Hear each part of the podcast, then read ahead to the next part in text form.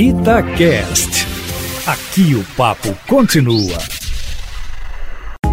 Itatiaia Carros, com Emílio Camanzi. Emílio Camanzi, com esse confinamento em casa, o carro acaba ficando parado na garagem também, né? Não há perigo do veículo ter algum problema por ficar muito tempo sem funcionar? Boa tarde para você.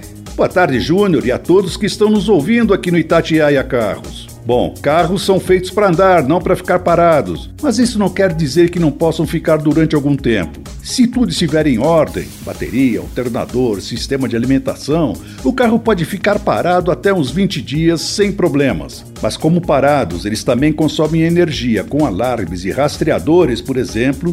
Para garantir, você pode desconectar a bateria para manter a carga dela por mais tempo, tomando cuidado de tirar primeiro o cabo negativo e depois o positivo. Lembre que ao reconectar, na ordem inversa, provavelmente você vai ter que reprogramar relógio, sistema de som, etc. Muitos acham que ligando o motor por 10, 15 minutos uma vez por semana, mesmo com o carro parado, é o suficiente para recarregar a bateria. Não adianta, pois nesses minutos o alternador com o motor em marcha lenta só vai repor parte do que ela consumiu para dar a partida. E depois de umas duas ou três vezes, corre-se o risco da bateria arriar. Sem falar que se você tem uma garagem fechada, os gases do escapamento são tóxicos e o envenenamento por monóxido de carbono pode ser fatal. O ideal seria de 15 em 15 dias dar uma volta de 5 a 10 quilômetros para fazer o carro inteiro se movimentar e recarregar a bateria. Mas será que vale a pena andar e arriscar a dar uma carona para o coronavírus?